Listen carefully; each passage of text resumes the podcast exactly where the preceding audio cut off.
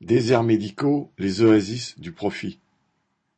En France, au moins six millions de personnes n'ont pas de médecin traitant, les délais d'attente avant un rendez-vous s'allongent jusqu'à six mois pour consulter un ophtalmologiste.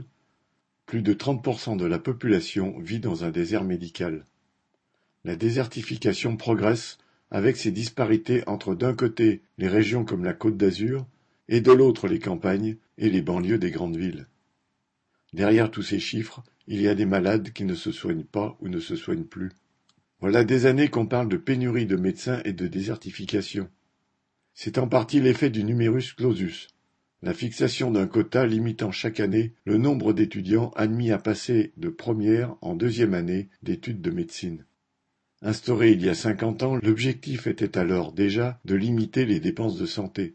C'était aussi à la demande de l'ordre des médecins. En effet, depuis le début des années 1960, l'accès aux études médicales se démocratisant, le nombre d'étudiants augmentait. Le numerus clausus arriva à point pour limiter la concurrence, préserver les revenus des médecins installés. Depuis, d'année en année, le numerus clausus a abouti à la situation actuelle. Certes, depuis la rentrée 2021, il est supprimé, mais pas totalement, puisque les facultés se réservent le droit de fixer le nombre de leurs étudiants.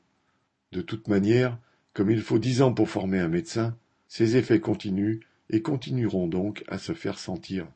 Depuis des années, nombre de mesures incitatives ont été proposées aux jeunes médecins, telles que les aides à l'installation, la mise à disposition de locaux, la garantie de rémunération.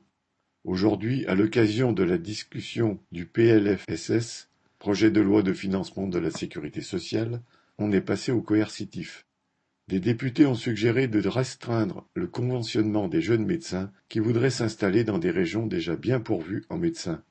D'autres ont proposé d'allonger les études d'internat de médecine générale d'une année, pendant laquelle les futurs médecins seraient incités à s'installer dans les territoires désertifiés.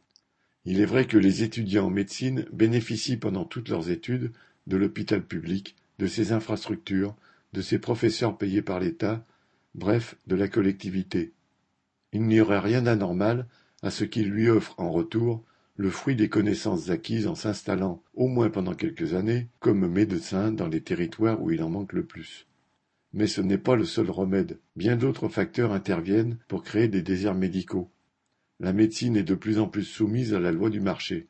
C'est en effet au titre de la rentabilité financière que des hôpitaux et des maternités disparaissent dans de nombreuses régions, comme disparaissent tous les services publics. Sur toutes ces questions, ni le gouvernement ni les députés ne feront rien pour mobiliser des moyens afin de permettre à la population d'avoir accès aux soins. Sophie Gargan